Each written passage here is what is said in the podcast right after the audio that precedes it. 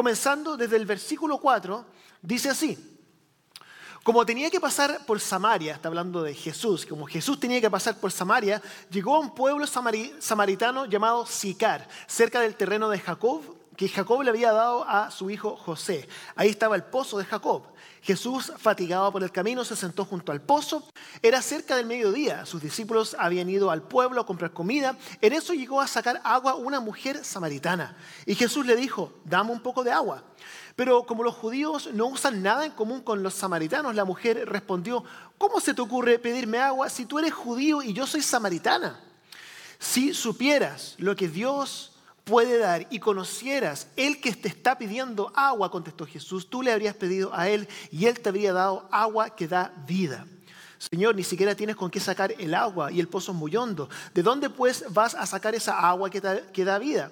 ¿Acaso eres tú superior a nuestro padre Jacob, que nos dejó este pozo del cual bebieron él, sus hijos y su ganado? Todo el que beba de esta agua, dice Jesús, tendrá sed nuevamente, pero el que beba del agua que yo le daré no volverá a tener sed jamás, sino que dentro de él esa agua se convertirá en un manantial del que brotará vida eterna. Amén. Que Dios bendiga su palabra. Entonces, hemos estado hablando durante las últimas semanas, estamos en una serie de mensajes que se llama Encuentros con Jesús. Y hemos estado hablando respecto a los diferentes encuentros que Jesús ha tenido con diferentes personas. Y una de las cosas que uno asume cuando uno piensa, por lo menos era lo que asumían los fariseos, era que Jesús, siendo el Mesías o autoproclamado Mesías o eh, Jesús siendo un rabino, que las personas con las cuales Cristo se encontraría serían personas de alta alcurnia, ¿cierto? Personas que tenían toda su vida ordenada, personas que tenían sus finanzas ordenadas, personas que tenían matrimonios perfectos, personas que, por así decirlo, se merecían que el Mesías se encontrara con ellos. Pero nos damos cuenta que es totalmente lo contrario, que las personas con las cuales Cristo decidía encontrarse eran personas que a todo el mundo les sorprendía. Era como, ¿cómo Jesús va a pasar tiempo con este tipo de personas? De hecho, una de las críticas que Jesús recibía cuando hablaban respecto a Jesús era, recibe a los pecadores. Decían, Él recibe a los pecadores y come con ellos. Y cuando pienso en la crítica que Jesús recibía, pienso en nosotros como iglesia.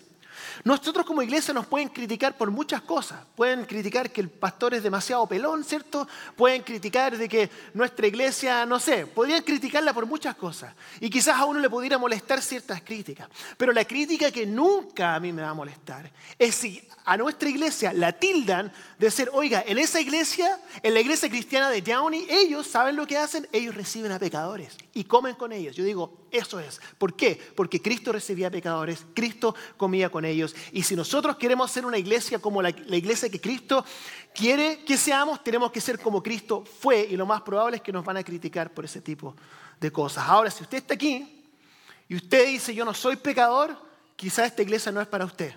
Porque desde el pastor, estamos, ahí ya partimos mal, ¿cierto?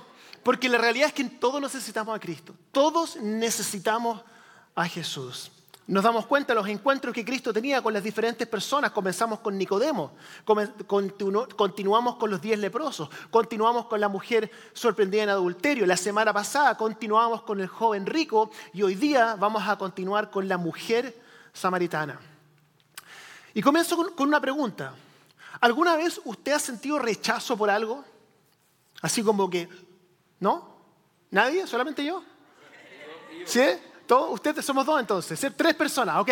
Pero cuatro, yo creo que todo, a todos hemos recibido, hemos sentido rechazo hacia ciertas cosas. Estaba entrando a mi casa con mi hija y de repente escucho un grito. ¡Ah! Mi hija grita, ¿cierto? Tremendo grito pegó.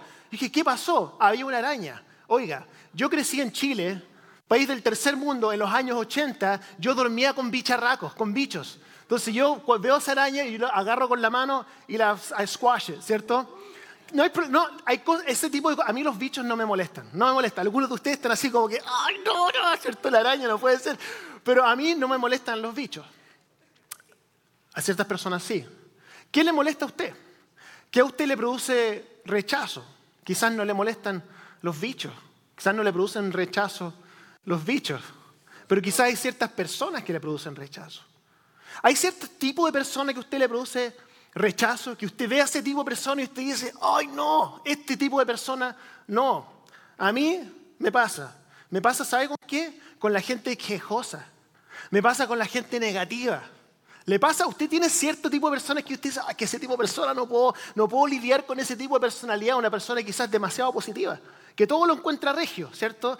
O extremadamente energético, demasiado crítico, o las personas que hablan muy lento, o las personas que hablan muy rápido, o las personas que le hablan muy, muy de cerca, ¿cierto? O como Marco, ¿cierto? Que Marco es perfecto, Marco no tiene ningún error, él es, la mejor persona del mundo, no tiene ningún tipo de, de aspecto negativo, por lo menos hasta lo que yo veo. Ok, acuérdense que los diálogos son los miércoles. pero está bien, pero lo que... We love you, we love you, brother. Entonces hay personas que de repente a uno le producen cierto, cierto como que, ay, no, es que esta persona no, ¿cierto? Pero yo creo que eso está bien. Yo creo que es normal que uno con cierto tipo de personalidades uno tenga cierto tipo de rechazo, por así decirlo. Pero ¿sabe cuándo empieza el problema? El problema empieza cuando, cuando el rechazo se produce en cierto tipo de grupos de personas.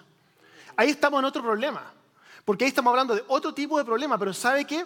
Uno, cuando ve la escritura, se da cuenta que los discípulos tenían un problema que no es un problema muy popular. Ellos tenían un problema con el racismo. Y usted dice, pero ¿cómo van a tener problema con el racismo? Claro que sí. Porque había un grupo de personas, un tipo de personas, que eran los samaritanos, que a ellos les producía rechazo. De hecho, ellos consideraban que los samaritanos eran una raza impura. Ellos tenían rechazo hacia los samaritanos. Y este era un rechazo que no, no duró poco tiempo. ¿Usted alguna vez ha tenido una enemistad con alguien? Yo creo que a todos nos pasa, ¿cierto? He escuchado historias, oye, no he hablado con mi papá en cinco años. Y yo digo, oye, qué terrible, ¿cierto? No he hablado con mi hermano, llevo diez años que no hablo con mi hermano. He escuchado esa historia, ¿cierto? ¿Cuántos años cree usted que, que duró que, en este tiempo duraba la enemistad entre los judíos y los samaritanos. Alrededor de 550 años. Y Jesús entra en este momento en la historia. Había un tremendo problema. Jesús entra en este momento en la historia. De hecho, había un odio tan profundo que sentían los judíos con los samaritanos que ellos se daban la vuelta completa. A veces era un día entero de tener que caminar extra para no pasar por Samaria. Era un gran, gran problema. Pero Jesús, como usted sabe, Jesús era diferente. Jesús dice en el versículo 4, tenía que pasar por Samaria. Lo cual yo encuentro muy interesante porque no dice pasó por Samaria. Dice Jesús tenía que pasar por Samaria.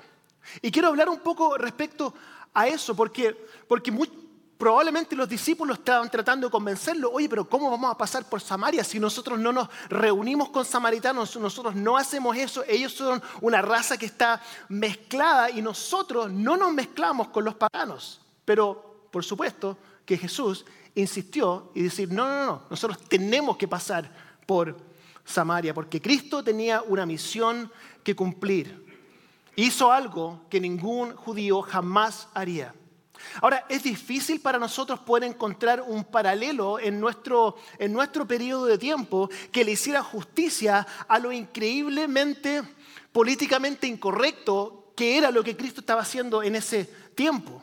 De acercarse a una mujer, uno dice hoy día, no, pero acercarse a una mujer que sea de otra cultura, de otra raza, no hay ningún problema.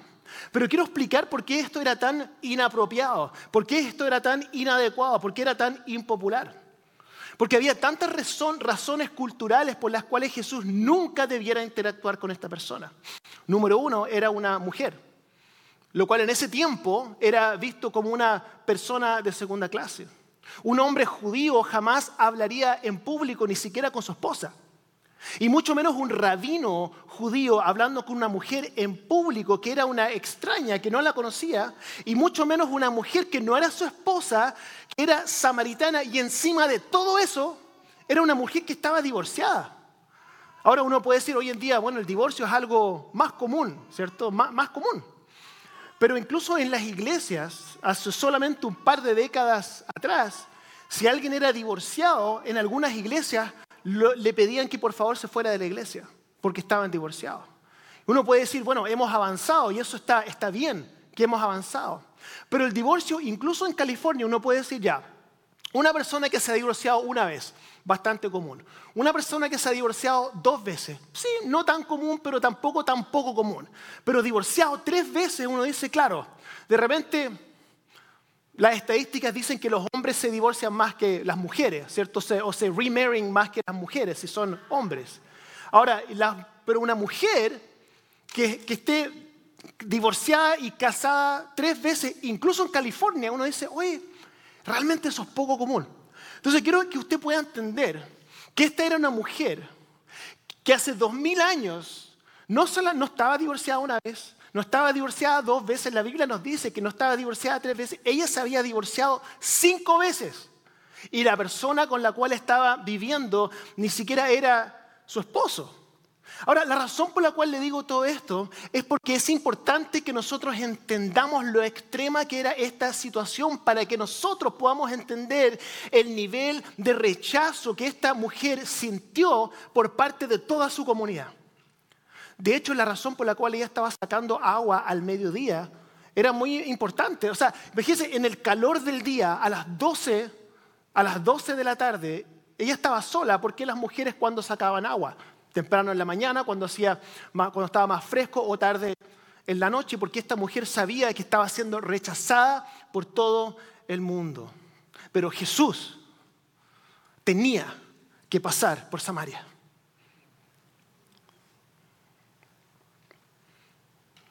¿Por qué tenía que pasar por Samaria? Para él poder tener este encuentro con esta mujer para no solamente Él poder ofrecerle a ella la vida eterna, sino que para que nosotros pudiésemos leer esta historia dos mil años después y poder reconocer que si hay esperanza para ella, hay esperanza para usted, hay esperanza para mí y hay esperanza para todas las personas que usted conoce. No importa lo que hayan hecho. Entonces Jesús llega a la ciudad y se sienta junto a ella en el pozo. Y este no era un pozo cualquiera, este pozo tenía un significado histórico muy importante. Era el pozo de Jacob y este pozo representaba el cumplimiento de una promesa que había estado dada originalmente a Abraham por Dios. Era una promesa que al parecer se había eh, disuelto en la historia, ¿cierto? Que se cumplió como a medias hace tiempo atrás y que eso estaba como lejana en la memoria. Pero ahí estaban los dos, estaba Jesús y estaba esta mujer samaritana rechazada por todo el mundo. Estaban ahí en ese momento con el pozo al medio y algo importante estaba pasando en ese momento. Una mujer que por todos los parámetros hubiese sido considerada por todos como descalificada, indigna, segunda clase, innecesaria, digna de vergüenza, digna de burla de toda la comunidad, de toda la comunidad pero Cristo tenía que pasar por Samaria porque tenía que encontrarse con ella. Y Jesús está cansado. Se toma un descanso en el calor del día, ¿cierto? Se sienta con esta mujer. Versículo 7 dice, cuando la mujer samaritana vino a sacar agua, Jesús le dijo, ¿me das de beber? Inmediatamente Jesús rompiendo todas las reglas. Por eso la mujer responde en el versículo 9, tú eres judío y yo soy una mujer samaritana, ¿cómo puedes pedirme agua? Quizá usted esté aquí hoy, en esta mañana, en este lugar, y usted se está haciendo la misma pregunta. Uno puede pensar, ¿Cristo a mí me, irá a dirigir la palabra? ¿Se irá a acercar a mí? Cristo, quizá, usted está aquí y se siente como descalificado, indigno, de segunda clase. Usted dice, a mí Cristo jamás me, dirigiría la palabra, porque yo sé lo que he hecho. Em, pero quiero que usted vuelva a pensarlo. Versículo 10 dice, Jesús le respondió, si conocieras el don de Dios y quién es el que te pide de beber, tú le habrías pedido y él te habría dado agua viva. Entonces, no solamente le dirige la palabra a esta mujer samaritana, divorciada, descalificada, ¿cierto? Sino que le ofrece vida eterna. Tenía que pasar por Samaria para encontrarse con esta mujer que estaba completamente descalificada, no solamente para dirigirle la palabra, sino para ofrecerle vida eterna. Quizás ella en ese momento no, entendía a, a, qué Cristo se estaba refiriendo cuando decía agua que da vida, ¿cierto? O agua viva, ¿cierto? O quizás usted está aquí también y no, tampoco lo entiende. ¿Qué significa, qué significa agua, agua viva? Entonces quiero hablarle respecto a eso por un momento. mientras tomo un poco de agua. ¿Alguna vez usted ha sentido sed? ¿Cierto? ¿Sed? Sed. ¡Ay, tengo sed! ¿Cierto? Me acuerdo cuando yo era pequeño y andaba mi bicicleta en los años 80 por las calles de Quilpué, en Chile, eh, con mucho calor, ¿cierto? Por la bicicleta. ¡Ay, tengo sed! Sentía, iba con mis amigos, tengo sed. Y llegábamos a la casa de alguien y gritábamos, ¡aló! Salía una señora. ¿Usted nos podría dar un poquito de agua? Ya. Y normalmente nos pasaban la manguera, ¿cierto? Prendía la manguera. Y hay una lección que uno lo aprende una sola vez que en el verano uno tiene que esperar que corra un poco el agua, ¿cierto?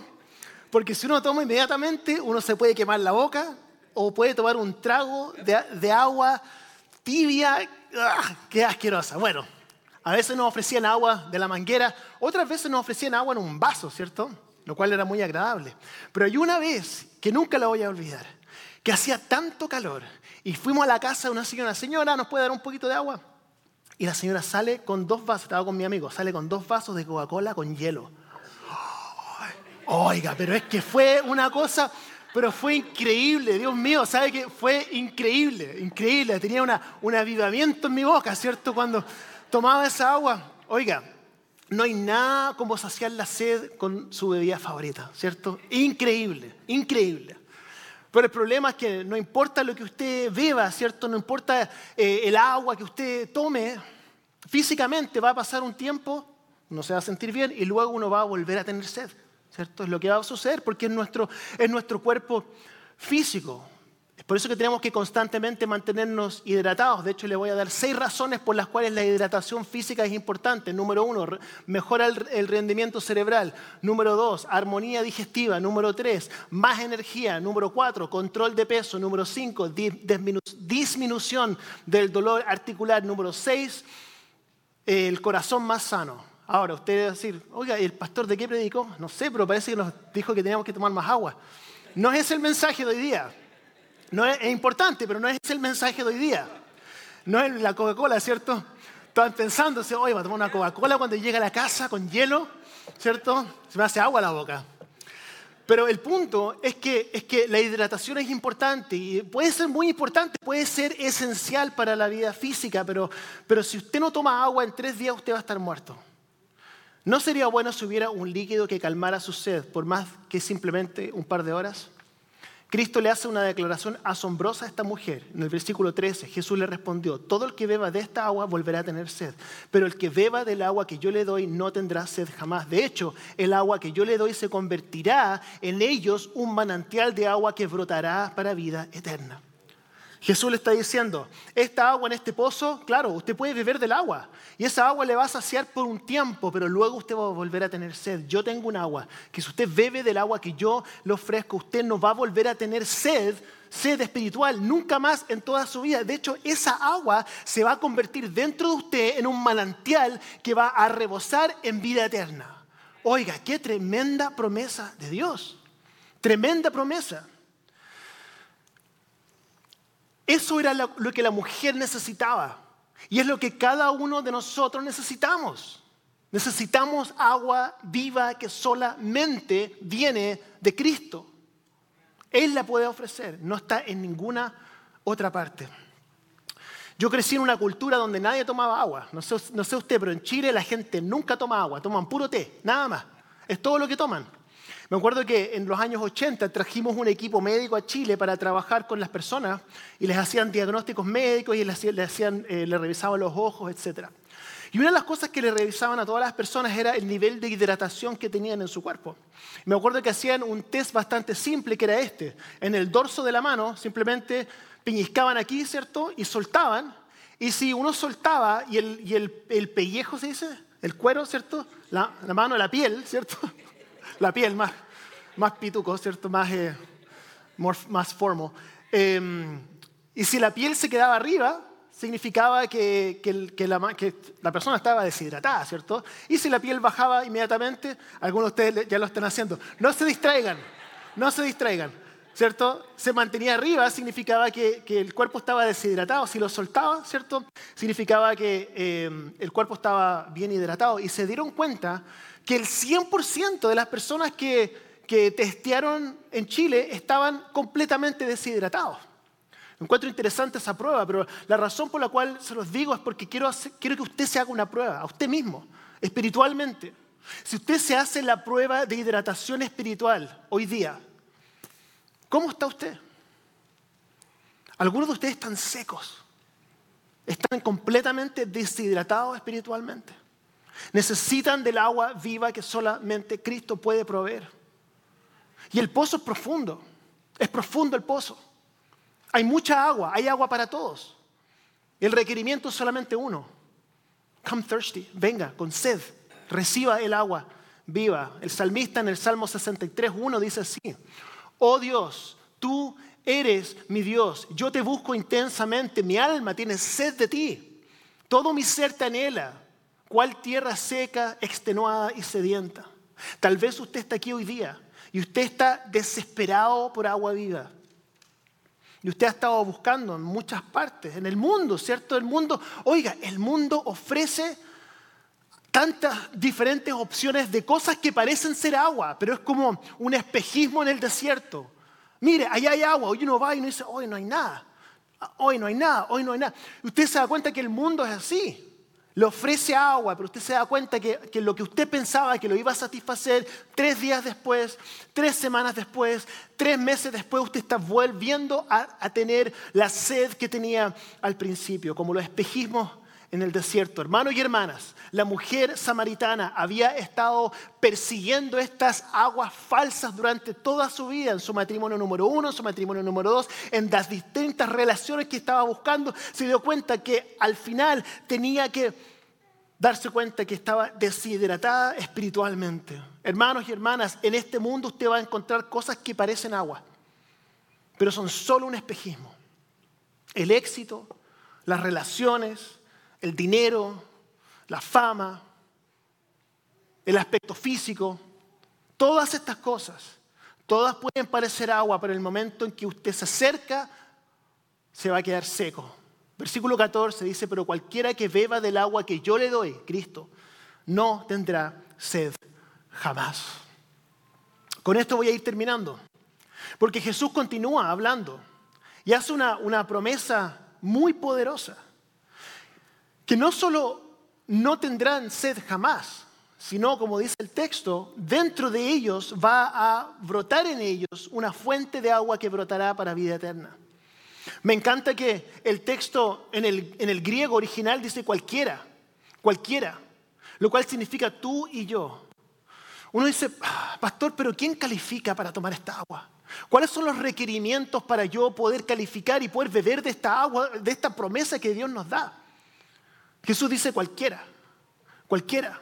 encuentro muy interesante porque, porque usted quizás se pregunta a qué se refiere Cristo con cualquiera. Jesús tenía que pasar por Samaria. Eso es lo que quiere decir con cualquiera. Tenía que pasar por Samaria, a encontrarse con esta mujer que bajo todos los parámetros estaba completamente descalificada. Entonces la conclusión es esta. Están todos invitados a beber del agua de la vida. Y nunca tener sed es una gran promesa, yo entiendo. Pero Él lo lleva aún más lejos. Dice, usted bebe de esta agua y no solo volverá, no volverá a tener sed, sino que en usted aparecerá un manantial de agua que brotará y rebosará para, para, vida eterna. Es la vida eterna que Jesús está prometiendo para cada uno de ustedes si usted solo se acerca y bebe del agua de Cristo. Esta es la promesa, la invitación es beber el agua. La promesa es que nunca usted va a volver a tener sed. Y número tres, esta es la invitación para cualquiera. Usted dice, no, pero es que yo no califico porque... No, cualquiera. No, es que yo conozco a alguien que, oh, la vida... No, cualquiera. El único requerimiento es come thirsty. El, el agua está disponible para todos. Jesús no rechaza a nadie. Muchos rechazan a Jesús, pero Jesús dice, come thirsty, drink, tomen, beban del agua. Vengan a la mesa, participemos juntos. Esa es la invitación de hoy día. Entonces quiero, eh, mientras voy cerrando, si podemos tener un momento para usted, que este momento sea para usted. Vamos a cerrar nuestros ojos, vamos a inclinar nuestros rostros. Yo voy a decir algunas cosas y luego vamos a, vamos a orar. Porque quizá usted está aquí en este momento y usted se siente espiritualmente deshidratado. Quizá usted necesita a Cristo, pero usted siente que Jesús a usted nunca le hablaría. Piénselo de nuevo. Piensa en la mujer samaritana. Piensa en por qué Cristo tenía que pasar por Samaria para encontrarse con esta mujer. Todo lo que usted tiene que hacer es beber de esta agua que da vida eterna, que es Cristo mismo. Él está aquí hoy día para encontrarse con usted. Quizá usted está aquí en esta mañana y usted tiene sed, tanta sed, pero no necesita otro sermón, no necesita otro consejo, no necesita otra persona que usted lo motive. Porque todas estas cosas usted también lo dejan seco y lo, lo dejan necesitando más agua. Usted necesita agua viva y usted solamente lo va a encontrar en Cristo. Y la fuente, este pozo es profundo. Y todos están bienvenidos. Así que con los ojos cerrados y los rostros inclinados, quiero, hacerle a todos una pregunta. Si usted está aquí y usted quiere beber del pozo del agua de vida que Cristo ofrece, le voy a pedir que levante su mano y la baje y yo voy a orar por usted. Amén. Dios le bendiga. Dios le bendiga. Amén. Amén. Amén. Dios le bendiga. Señor Jesús, nosotros oramos en este día por las personas que levantaron su mano.